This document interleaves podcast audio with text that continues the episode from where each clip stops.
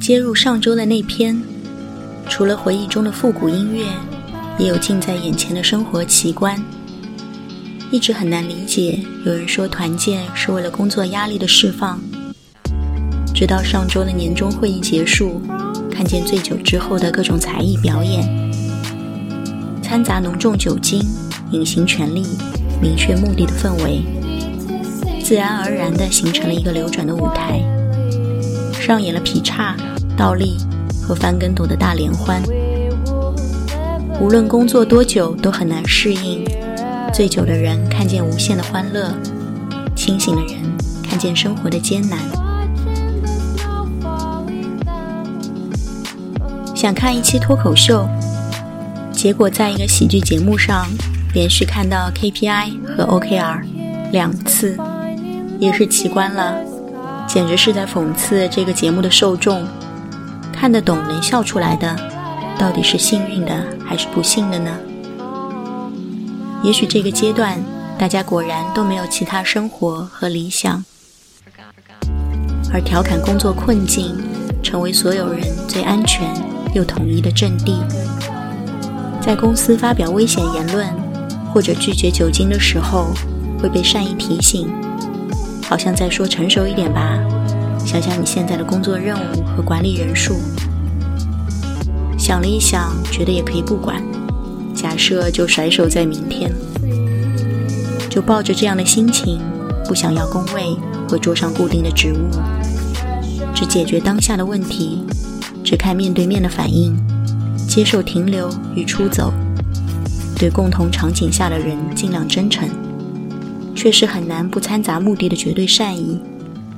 就用这样的快闪上班法走到此刻，继续再走几天。经历了近期最可怕的噩梦，被尖锐的刀锋抵住喉咙。明明是被皮肤的刺痛惊醒，醒来找不到疼痛的原点。被不舒服的梦环绕一上午，觉得一定是压力涌到了喉咙。用力耸耸肩膀，忘掉焦虑情绪，突然发现是在公共场合，在尴尬的时候一边开溜一边哼起了歌。竟然可以连续哼下去，有明确的曲调，但毫无规律，无法记录也无法重复，但是就可以一直哼唱下去，无休无止。是最近身体发出的奇观信号，好像是细胞自己跳动出旋律，想要逗乐你，创造出一些东西，无论有没有意识，还是会让人惊奇和开心。自然不会错付人类。去千岛湖的路上，天空开始变化成云朵的盛会。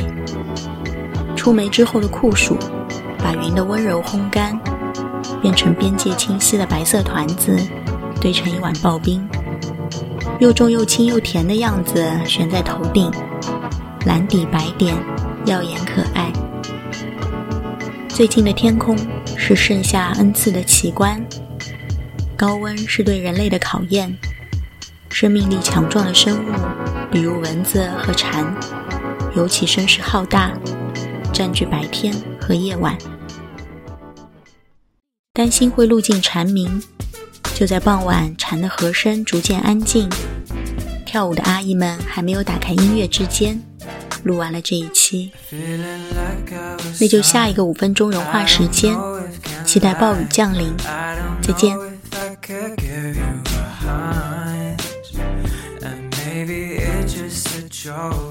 But I take it to reality Got me going like insane when your eye look at me, it just told you right away.